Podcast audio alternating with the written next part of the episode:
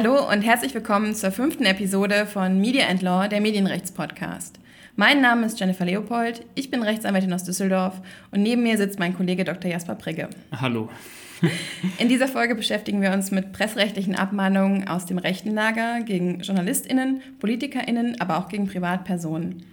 Ähm, dazu hatten wir ja bereits in einer unserer früheren Folgen über strategische presserechtliche Abmahnung von Unternehmen bei unliebsamer Berichterstattung gesprochen und Teile dieser Ausführungen sind sicherlich auch auf die rechte Szene übertragbar. Und weil sich ähm, vielleicht nicht alle von euch mit diesem Thema schon mal beschäftigt haben, wollen wir jetzt erstmal einen grundsätzlichen Einstieg geben und wie ist denn das, Jasper? Glaubst du, es gibt eine Strategie der Rechten? Und wenn ja, wie würdest du sagen, wie äußert sich das? Hm.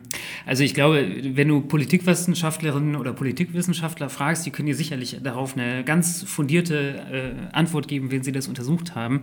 Ich kann natürlich nur so aus meiner Erfahrung, aus meiner Praxis und aus dem, was ich so vielleicht in sozialen Netzwerken lese äh, und höre, äh, berichten. Und da äh, nehme ich das schon wahr, dass rechte ähm, Akteurinnen und das auf allen Ebenen, also ich meine jetzt nicht nur die sozusagen die rechten Influencerinnen oder so, sondern auch die äh, Leute, die so im, im, im Mittelfeld spielen, äh, ob das Parlamentarierinnen in, äh, in, Landesparlamenten sind oder auch auf kommunaler Ebene, schon ähm, nicht selten zum Mittel äh, des Rechts greifen und sagen, okay, jetzt mahnen wir mal ähm, falsche Tatsachenbehauptungen ab oder mahnen ab, dass da Bilder von mir veröffentlicht werden in einem bestimmten Kontext oder sowas.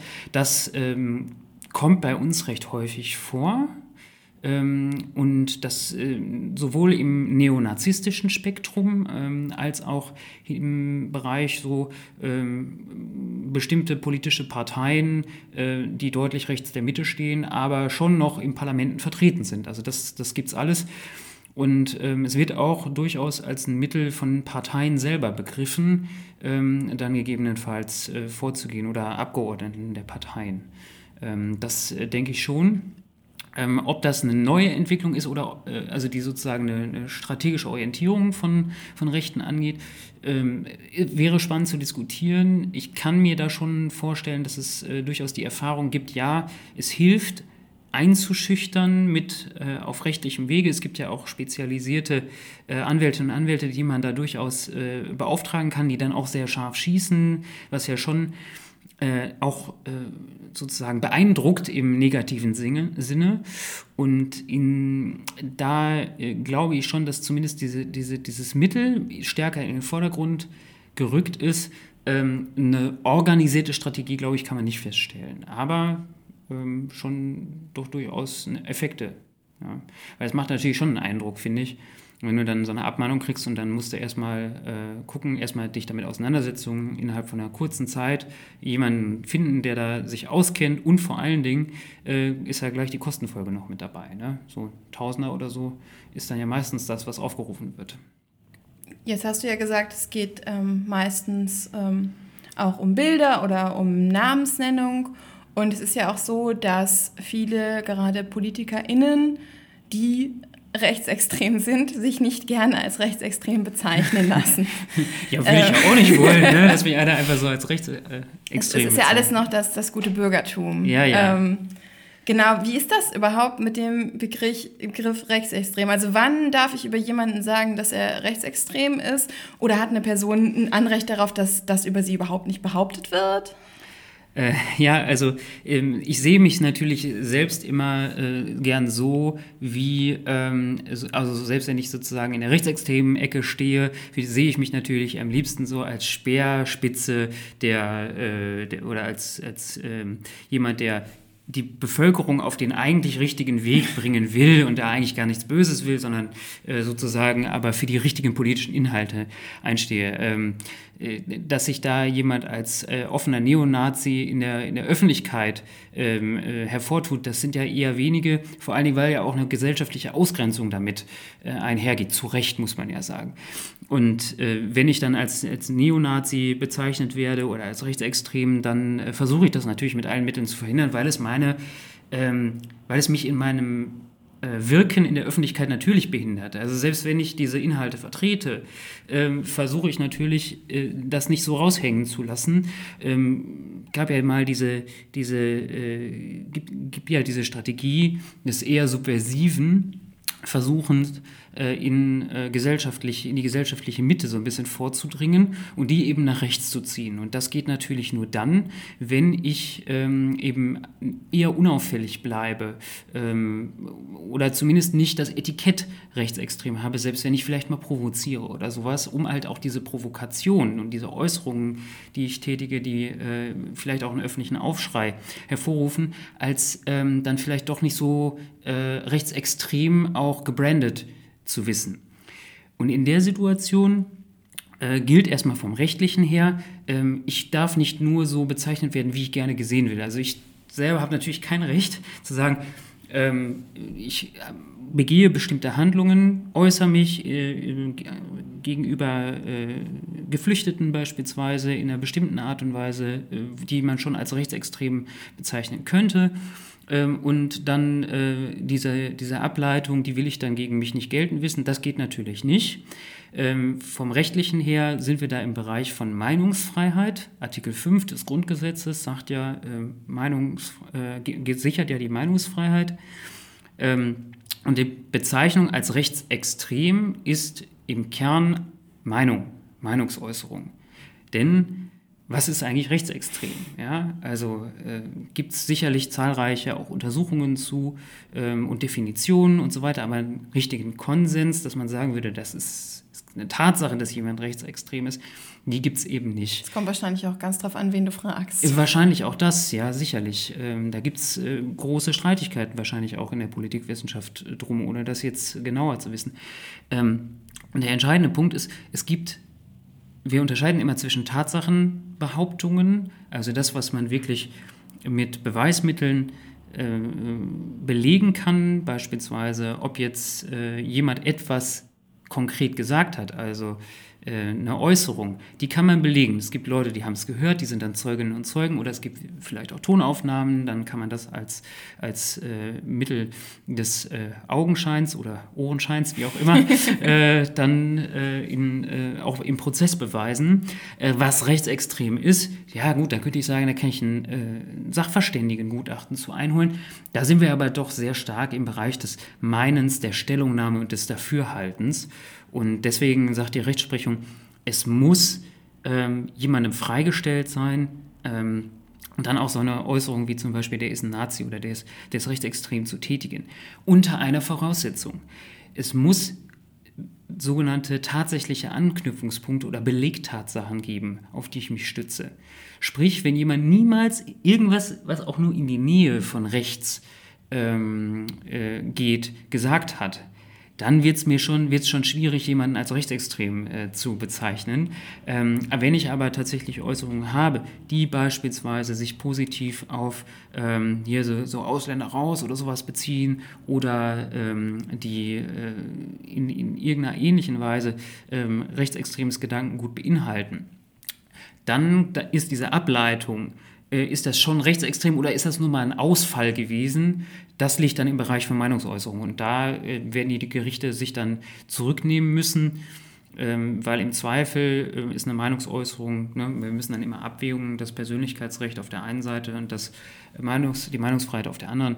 In, in der Tendenz äh, ist die Meinungsfreiheit da schon sehr, sehr weitgehend geschützt. Es wäre auch ein bisschen komisch sonst, wenn dann ein Gericht sagen würde, ja, okay, also NPD-Mitgliedschaft reicht. Und das andere sagt, naja, also so eine kleine Holocaust-Leugnung, die müssten wir jetzt schon haben, damit wir das hier einordnen Ja, ja, könnten. klar, natürlich. Ähm, genau, das wäre ja ähm, schlecht, wenn es da so eine Art Kriterienkatalog irgendwie Genau, ich brauche aber zumindest irgendwelche Anknüpfungspunkte. Ja? Also dieses reine Rausposaunen und das ist halt meine Meinung, funktioniert da nicht in der konkreten Auseinandersetzung, wenn da mal so eine Abmahnung auf dem Tisch liegt, gilt es dann eben auch zu recherchieren, zu recherchieren, zu recherchieren. Ja? Ähm, häufig ist das ja so, dass diese Äußerung getätigt wurde und dann, ähm, gerade wenn es um Einzelpersonen geht oder so, und dann äh, hat man noch, hat man zwar so ein bisschen Quellenmaterial, aber das muss man dann eben auch anfüttern denn die Belegtatsachen muss ich für meine Äußerungen nicht gleich mitliefern. Also wenn ich sage, der ist rechtsextrem, muss ich nicht sagen, der ist rechtsextrem, weil äh, er hat in, in der ARD das gesagt und er hat im ZDF das gesagt und bei Twitter hat er das geschrieben. Das brauche ich nicht. Aber wenn ich das später in einem Prozess vorlegen kann oder auch außergerichtlich zur Verteidigung eben habe, ähm, dann kann ich das entsprechend vorlegen. Das reicht dann auch aus. Es muss aber eben auch da sein. Also äh, was ausdenken äh, oder, oder bloße Vermutungen oder so, das reicht dann natürlich nicht. Wie ist denn das eigentlich, wenn man das jetzt, wie wir das ja eigentlich immer tun, von der rechtlichen Seite betrachtet? Also wir haben ja gerade schon über die Meinungsfreiheit geredet und ähm, wenn ich jetzt zum Beispiel einen Artikel darüber schreibe, dass ein gewisser Politiker rechtsextrem ist und ich ähm, packe am besten noch ein Foto dazu, wie er auf einer Demo gesichtet wurde äh, mit einschlägig bekannten Menschen, ähm, was für Möglichkeiten hätte jetzt dieser Politiker rechtlich, sich zu wehren? Welche Bereiche berührt das? Mhm. Also die Berichterstattung müssen wir ja immer insgesamt sehen. Ähm, das eine ist natürlich, persönlichkeitsrechtlich äh, kann ich den als rechtsextrem bezeichnen, ja oder nein? Das ist genau diese Frage, die wir gerade hatten. Da er sich als Politiker erstmal in der Öffentlichkeit bewegt, muss der auch schon deutlich mehr hinnehmen als jemand, äh, der äh, sonst irgendwie gar nicht in Erscheinung tritt. Das ist gerade für die Frage der Bildveröffentlichung auch ganz besonders relevant, denn ähm, grundsätzlich gilt ja, ich darf jemanden nur mit Foto veröffentlichen, wenn ich eine Einwilligung habe. Ausnahme ähm, einer der ähm, aus, also es gibt Ausnahmetatbestände ne? äh, im Paragraphen 23 des Kunsturhebergesetzes. Ähm, und wenn einer dieser Ausnahmen vorliegt, dann geht es auch ohne Einwilligung. Eine Möglichkeit ist, äh, Bilder von äh, Personen, die an Versammlungen oder ähnlichen Veranstaltungen teilgenommen haben, das wäre so eine Möglichkeit. Oder eben auch, wenn es sich um ein zeitgeschichtliches Ereignis handelt. Und na, gerade in dem, ähm, wenn es darum geht, ich möchte belegen, dass ein Politiker rechtsextrem ist und ich habe eine bestimmte Versammlung, auf der ist er, und das ist so problematisch und ist auch Teil meiner sozusagen Beweiskette, meiner, meiner Argumentation, äh, dann ist das erstmal als Beleg dafür, äh, dass äh, meine Behauptung oder meine, äh, meine Anwürfe ähm, zutreffend sind, prinzipiell erstmal ähm, machbar, dass ich den dann auch ohne Verpixelung oder sowas äh, veröffentliche. Ich muss natürlich trotzdem aufpassen, dass ich beispielsweise Leute, die drumherum stehen und eigentlich nicht Kern des Geschehens sind, also ähm, vielleicht auch gar nicht bekannt sind, äh, um die es vielleicht gar nicht geht, die nur zufällig auf dem Bild sind, dass ich die dann eben äh, verpixel oder so. Das muss ich schon machen, weil äh, ansonsten hätten die natürlich eine Möglichkeit vorzugehen, weil die sind eben nicht Teil der entsprechenden Berichterstattung. Jetzt haben wir ja gerade schon darüber gesprochen, unter welchen Voraussetzungen hier Rechtsverletzungen vorliegen können. Wie sieht das denn ganz praktisch aus? Also, wenn ich Journalistin bin und ich recherchiere zu einem kritischen Thema, weil ich über Personen aus äh, der rechten Szene berichten will und ähm, es ist vielleicht schon wahrscheinlich, dass ähm, da rechtlich darauf reagiert wird, wie bereite ich mich gut auf sowas vor und was mache ich dann, wenn ich tatsächlich abgemahnt werde? Also von der Vorbereitung her äh, journalistisches Hand Handwerkszeug. Das ist, glaube ich, das Entscheidende, gut zu recherchieren, Quellenlagen zu checken ähm, und Formulierungen so zu wählen, dass sie äh, möglichst wenig angreifbar sind, sprich äh, viel Meinung reinpacken ähm, oder das, was, was tatsächlich an Tatsachen behauptet wird, auch äh, nochmal zweimal gegen zu checken. Das ist äh, das absolute A und O und kann natürlich auch viele Angriffspunkte im Vorhinein schon abräumen. Ähm, wenn ich das gut gemacht habe, ist das trotzdem keine Garantie, dass nicht irgendwie doch eine Abmahnung kommt. Ähm, und dann muss man eben schauen, wie ähm, gehaltvoll ist denn das eigentlich. Also man hat sehr unterschiedliche Arten von Abmahnungen. Manche denkst du, okay, da ist schon einiges dran, da spricht einiges für. Dann gibt es andere, die sind dann doch eher äh, so aus der Kategorie Einschüchterungsversuch, aber nicht viel dahinter. Das muss man sich dann im Einzelfall natürlich anschauen. Ähm, wer gut recherchiert hat im, im Vorfeld, ähm, ist da sicherlich äh, besser dabei. Wobei es natürlich auch eine Strategie sein kann, zu sagen, wir mahnen einfach alles ab, ganz egal, ob das angreifbar ist oder nicht, einfach um diese Berichterstattung zu unterbinden. Ja, da geht natürlich der Abmahnende auch ein, ein gewisses Risiko ein. Also wenn ich wirklich Abmahnungen äh, ausspreche, die also wirklich fern jeder, äh, äh, jeder äh, Logik oder jedes Ansatzes sind. Äh, da habe ich natürlich ein Risiko, dass ich als Abmahnender dann auch äh, wegen der Abmahnung in Anspruch genommen werde, im Wege einer sogenannten negativen Feststellungsklage. Das heißt, derjenige, der äh, abgemahnt wurde, kann vor Gericht gehen und dann auch dazu den Abmahnenden dazu zwingen, Farbe zu bekennen. Ähm, das ist natürlich eine Möglichkeit, die man hat, aber das ist, ist, natürlich auch immer mit Aufwand und Kosten verbunden und so weiter. Ich glaube, das ist auch einer der wesentlichen Punkte. Also eine, so eine äußerungsrechtliche Abmahnung ist relativ schnell geschrieben. Ähm, da ist dann eine Kostenforderung drunter. Das heißt, äh, der Betroffene oder die Betroffene muss erstmal zum Anwalt, zur Anwältin gehen. Ähm, die muss dann auch so fit sein, dass die das gut durchschauen. Ja? Und äh, dann müssen die darauf reagieren. Dann ist äh, natürlich die Frage, wer bezahlt die Anwältin? Ähm, die, ne, da, da, fallen einfach Kosten dann ja auch an. Und äh, deswegen ist das schon ein Problem, dass man das so einfach machen kann, diese Abmahnungen auszusprechen, selbst wenn vielleicht nicht so viel dran ist. Ähm, und man kann natürlich auch die, das sagst du richtig, äh, so eine äh, Strategie Schrotflinte fahren, ja, also möglichst viel rumschießen. Äh, irgendwas werde ich schon am Ende treffen. Ähm, und das Risiko dieser negativen Feststellungsklage ist zwar da, ähm, aber eben weil es auch immer mit Risiken für den Abgemahnten verbunden ist, dann vor Gericht zu gehen, eben auch nicht äh, so überbordend, dass man sagt, äh, eine Abmahnung, auch wenn vielleicht nicht so viel dran ist, äh, das hält dann denjenigen davon ab oder so. Ne? Das ist schon in gewisser Weise ein Problem. Ähm, wenn dann eine Abmahnung auf dem Tisch liegt, da geht es ja meistens dann äh, darum, bestimmte Äußerungen zu unterlassen. Das muss man dann im Einzelfall äh, prüfen, ob da was dran ist oder nicht, ob man da was unterlassen würde oder eben auch nicht. Ähm, die Abmahnung ist erstmal so eine Art außergerichtlicher Versuch, sich zu einigen, ähm, ohne dass es zum Prozess kommt. Also Vermeidung von Rechtsstreitigkeiten. Sie ist aber auch zwingend geboten, weil äh, der Abmahnende, wenn er sofort vor Gericht geht und sagt, ich beantrage jetzt eine einstweilige Verfügung und will, dass das unterlassen wird, der trägt dann das Risiko, dass der Abgemahnte, äh, beziehungsweise nicht Abgemahnte, dann ja, äh, ja. der äh, Antragsgegner sagt, ich äh, erkenne das an und du, lieber äh, Antragsteller, du trägst dann am Ende auch die Kosten, weil du hast das Ganze, obwohl du recht hast eigentlich, äh, weil du hast das Ganze hier ohne Abmahnung Ja, hättest du mich gemacht. mal gefragt. Hättest du mich gefragt, hätte ich ja gesagt, dass ich es nicht mehr mache. Ähm, und ich hätte auch eine strafbewährte Unterlassungserklärung abgegeben.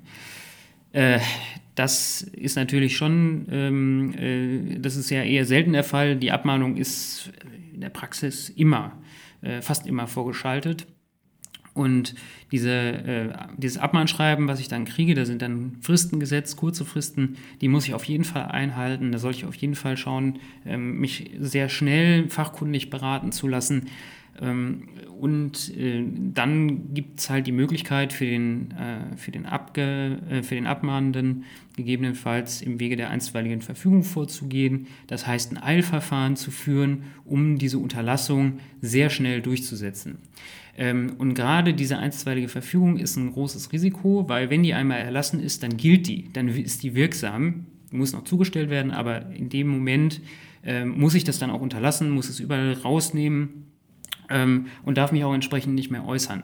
Und ähm, deswegen sollte man, wenn man die Abmahnung bekommt und äh, sagt, okay, ich kann mich, will mich dagegen wehren, ich möchte das nicht so stehen lassen, ähm, sollte man schon auch Argumente vorbringen und äh, eben sehr schnell recherchieren ähm, und dann auch konkret dazu vortragen, damit das Gericht das in der Entscheidung über äh, einen Antrag auch berücksichtigt.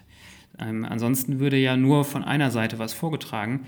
Ähm, mittlerweile ist es so, dass die Gerichte aber ähm, schon von demjenigen, der äh, eine einstweilige Verfügung beantragt, verlangen, nicht nur die Abmahnung vorzulegen, sondern auch die Antwort desjenigen, der abgemahnt wurde. Und das gibt mir natürlich die Möglichkeit, als äh, Betroffener da meine Argumente schon äh, vorzubringen und im Idealfall die einstweilige Verfügung schon von vornherein äh, zu verhindern. Ja, aber was mache ich jetzt zum Beispiel? Also, was wir ja auch mitbekommen, ist, dass in dem Bereich ja sehr viel mit ähm, Druck gearbeitet wird und auch mit Angst und Einschüchterung. Und wenn ich jetzt ähm, Sonntag, Mittag eine E-Mail bekomme mit einer Abmahnung im Anhang und mir wird eine Frist gesetzt, sagen wir, ich sitze irgendwie gerade am Frühstückstisch, es ist 11 Uhr und dann steht da so, bis 13 Uhr geben Sie jetzt hier bitte eine Unterlassungsverpflichtungserklärung ab, ansonsten beantragen wir sofort eine einstweilige Verfügung und dann werden Sie schon sehen, was Sie davon haben. Ja, sofort äh, die Anwältinnen und Anwälte des Vertrauens anrufen. Da ist natürlich ein Kernproblem, wer ist denn das eigentlich? Also wer sich im Bereich ähm, der Öffentlichkeit bewegt und ähm, sich zu beispielsweise Themen wie Rechtsextremismus äh, äußert oder dazu recherchiert oder so, ähm, wenn, nicht selbst eine, wenn er nicht eine Redaktion hintersteckt mit, einer, mit, einem, ähm, äh, mit einem Justiziariat und wo man dann einen schnellen Draht hat oder so, sollte auf jeden Fall ähm, jemanden in der Hinterhand haben, eine Kanzlei, die eben schnell äh, erreichbar ist. Wir machen das natürlich klar. okay, ähm, soll jetzt hier keine Werbeveranstaltung werden, aber äh, das ist schon wichtig. Und wo man dann auch weiß, okay, die Kanzlei weiß, wie das sozusagen äußerungsrechtlich läuft. Die haben sowas vielleicht häufiger schon gemacht. Ähm, da muss man wirklich äh, sehr schnell reagieren und, ähm, dann kann man aber auch vieles sicherlich ähm, ja so angehen, dass es äh, den möglichst geringen Schaden äh, verursacht am Ende. Ne? Ja, ich kann mir auch vorstellen, wenn man jetzt keinen Ansprechpartner, keine Ansprechpartnerin hat, dass man denkt, okay, in zwei Stunden kriege ich hier gar nichts hin. Ich habe vielleicht meine Unterlagen auch alle gar nicht da, weil die im Büro sind oder so. Ich unterschreibe jetzt alles, lösche alles, was ich irgendwie löschen kann und dann ziehe ich mir die Decke über den Kopf und hoffe, dass es irgendwie vorbei mhm. ist. Ähm, und das ist ja auch, womit dann teilweise kalkuliert wird. Ja, vor allen Dingen dieses, äh, ich unterschreibe etwas, ist natürlich besonders äh, gefährlich, weil wenn ich sowas einmal unterschrieben habe, abgegeben habe, so eine äh, strafbewährte Unterlassungserklärung, dann ähm, zum einen weiß ich teilweise gar nicht, weil ich noch völlig äh, konsterniert bin, äh, sozusagen in so einer Art Schockzustand, ähm, weiß ich teilweise gar nicht genau, was ich da unterschreibe, wenn ich unvorsichtig bin. Und äh, selbst wenn ich das weiß, ähm, kann mir das hinterher mal auf die Füße fallen, denn ähm, äh, stellt sich dann hinterher heraus, es war doch alles richtig, was ich geschrieben habe, ähm, und dann darf ich es eben doch nicht mehr machen. Und äh, also darf ich die Äußerung nicht mehr tätigen. Und das ist natürlich ein äh, erhebliches Problem, ähm, vor allen Dingen, weil Äußerungen ähm, ja nicht so, nicht so trennscharf sind. Also wenn ich bestimmte Äußerung ähm, versprochen habe zu unterlassen, äh, die in anderer Form, äh, vielleicht mit, mit graduell äh, anders formuliert, ähm, vorzubringen, kann trotzdem dazu führen, dass ich eine Vertragsstrafe hinterher verwirkt habe. Und so werde ich dann in der Konsequenz mich zu dem Thema wahrscheinlich gar nicht mehr erst äußern. Und das ist natürlich ein Effekt, den wir eigentlich nicht, nicht in der Demokratie nicht wollen, dass dann sogar zulässige Äußerungen vielleicht nicht mehr getätigt werden aus der Angst heraus, ähm, eine Vertragsstrafe zu verwirken oder sowas. Ja, und deswegen muss man da schon äh, im Vorfeld sehr genau schauen, was ist der Kern dessen, was abgemahnt wurde, ist da was dran, ist da nichts dran und ähm, dann äh, eine fundierte Entscheidung treffen, äh, wie man vorgeht. Ein zweiter Punkt, der mir aber noch wichtig ist, weil es eben nicht nur um Abmahnungen geht. Äh, ein zweiter Punkt, der ähm, bei uns auch mittlerweile häufiger ankommt, ist gerade bei kleineren äh, Blogs oder, ähm, oder Internetauftritten äh, das Thema Gegendarstellung. Mhm. Ähm, also der Versuch von äh, Einzelpersonen ähm, wegen Äußerungen angeblich falscher Tatsachenbehauptungen ähm, so, eine, so, eine, eigene Erklärung durchzusetzen ja, auf der Webseite, wo das Ganze erschienen ist. Das ist natürlich deswegen besonders prekär, weil ich dann etwas veröffentlichen muss, gegebenenfalls, was jemand, der ähm, äh, über den ich geschrieben und berichtet hatte, ähm, äh, veröffentlicht sehen will. Das hat natürlich auch Grenzen. Der Gegendarstellungsanspruch ist sehr, sehr formal und man kann da wirklich auch viele Gegendarstellungsverlangen, ähm, äh, da sieht man schon, äh, ob da jemand das formuliert hat, der sich da auskennt oder eben auch nicht. Und ähm, da gibt es auch viele Hürden, über die so ein, so ein Antragsteller ähm, stolpern kann. Trotzdem ist das äh, ein Ding, was gerade für kleinere äh, Internetportale äh, ein Problem darstellt, weil die das manchmal unterschätzen, dass äh, so eine Gegendarstellung, wenn die, wenn die gut gemacht ist, äh, eben auch äh, durch eine einstweilige Verfügung durchgesetzt werden kann.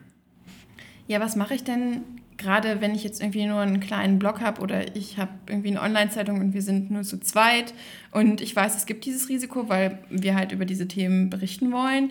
Ähm, und ich habe aber das Budget einfach nicht. Und ich, ich kann mir nicht vorstellen, dass ich, wenn was passiert, ich sofort meinen Anwalt, meine Anwältin bezahlen kann. Gibt es da so eine Art Rechtsschutzversicherung für? Gibt es irgendwelche Solidaritätsfonds? Was macht man denn dann praktisch? Ähm, also es, du kannst dir natürlich schon überlegen, ähm, gibt es vielleicht eine, die Redaktion, für die ich arbeite. Ja? Wenn ich jetzt ein freier Journalist, freie Journalistin bin, ähm, möglicherweise sind die bereit, mir zu helfen. Aber eben auch beispielsweise Gewerkschaften ähm, gibt es durchaus Fälle, in denen die ähm, bei Medienmachenden die wegen ihrer Medientätigkeit in Anspruch genommen werden, dann auch ähm, Hilfestellung leisten. Das gibt es schon, das ist, wäre so eine Möglichkeit. Wenn ich allerdings ein eigenes Medium habe oder betreibe, einen Blog oder sowas, und dann in Anspruch genommen werde, ähm, dann tun so ein paar hundert Euro, die es mindestens kostet, ja auf jeden Fall extrem weh. Und da gibt es bis heute keine befriedigende Lösung, ehrlich gesagt. Das ist eine Sache, wo ich schon länger drüber nachdenke, ob es nicht sinnvoll wäre, da äh, mal eine Art von Selbstorganisierung zu schaffen, ähm, um äh, derartige Risiken so ein bisschen abzufedern. Das würde natürlich voraussetzen, dass Einzelne, die ähm, in dem Bereich unterwegs sind, sich zusammenfinden und ähm, sich die Erkenntnis durchsetzt, wir brauchen da eine Art von Strukturorganisierung, wie auch immer.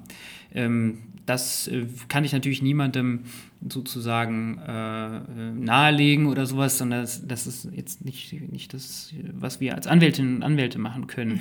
Aber ähm, man merkt schon, also dass es sicherlich dem einen oder anderen Medium so ein bisschen mehr Rückgrat geben würde in den einen, weil, weil tatsächlich ist das dann so, dann wird äh, schnell, schnell soll die Sache erledigt sein. Ähm, ich, ich will hier äh, dann äh, die, die, ganze Sache loswerden, ähm, weil mir das Kostenrisiko äh, einfach in mein persönliches Portemonnaie geht, weil ich habe das Geld einfach momentan nicht äh, als Projekt und ähm, vielleicht habe ich es auch privat gar nicht. Und das ist natürlich schon eine Gefährdung von unabhängiger, kritischer Berichterstattung ähm, im Kleinen, ähm, die ja durch das Internet mittlerweile äh, einfach geworden ist und äh, die ja auch ihre Berechtigung und ihre, ähm, äh, ihren Platz haben sollte. Ähm, und äh, die haben halt auch nicht die Möglichkeit, sich im Vorfeld äh, rechtlich da immer beraten zu lassen, wenn sie eine kritische Veröffentlichung machen. Ähm, also insofern, ich könnte mir schon gut vorstellen, dass sowas wie eine äh, äh, Versicherung oder ein Verein oder sowas, der sowas unterstützt, ähm, eine gute Rolle spielen könnte. Ja, wie wir das jetzt, äh, wie man das jetzt umsetzen kann, das äh, wäre eine Sache, die sicherlich spannend zu diskutieren wäre. Ähm, vielleicht sollten wir das mal in einer der nächsten Podcast-Folgen mit jemandem machen oder so. Ja, das, das klingt doch nach einer guten Idee. Ja, das heißt, im Grunde kann man so ein bisschen zusammenfassend sagen, je organisierter die Gegenseite ist, desto eher sollte man auch darüber nachdenken, dass man sich selbst organisiert, also einfach ähm, Banden bildet, um auch gerade das finanzielle Risiko so ein bisschen abzumildern. Klar, wo mehr Schultern sind, äh, kann man mehr tragen. Und insofern glaube ich, äh, das könnte oder sollte in jedem Fall ein Teil von, äh, von Diskussionen dann jetzt sein in der Zukunft, wie sich diese Vereinzelung, die da ja so stattfindet. Ne? Also ich bin in einem alleine oder zu zweit, zu dritt in einem Projekt, ähm, weil es heute einfach nur mal so ist, dass äh, eben nicht mehr nur große Redaktionen da sind, die vielleicht dann auch die freien äh, Mitarbeiterinnen und Mitarbeiter alle immer gut schützen und so. Ähm, und man sieht das ja auch in den Redaktionen, dass da ähm, äh, schon teilweise, wenn da eine Abmahnung von einem Anwalt eingeht, schnell eingeklickt wird. Da geht es jetzt nicht unbedingt um Rechte immer oder so aber das äh, da häufig dann auch heißt, naja, gut, äh, ist ja eh durch das Thema, dann unterschreiben wir die Unterlassungserklärung und gut ist. Auch das ist natürlich eine Entwicklung, die man kritisch sehen muss. Ähm, aber da ist halt zumindest noch eine Art von Struktur dahinter, ne, ein Verlag äh, oder ein Verleger, Verlegerin. Ähm, aber gerade bei den Kleinen ist es eben nicht so. Und da würde ich mir schon wünschen, dass es irgendeine Art von Absicherung gäbe. Ja, und wenn ihr euch jetzt vielleicht angesprochen fühlt und sagt, ja, ich habe auch so einen Blog oder ich habe ein kleines Medium und mir ist auch schon aufgefallen, dass das ein Problem ist und ich habe da ganz viele Ideen und ich würde einfach total gern mal drüber reden, dann schreibt uns doch einfach und dann können wir vielleicht sogar in der nächsten Episode unseres Podcasts mit euch über das Thema reden und vielleicht finden wir auch eine Lösung äh, für dieses Problem, für das es leider bislang einfach noch keine Lösung gibt. Schauen wir mal. Genau. Und ähm, bis dann. Bis dann.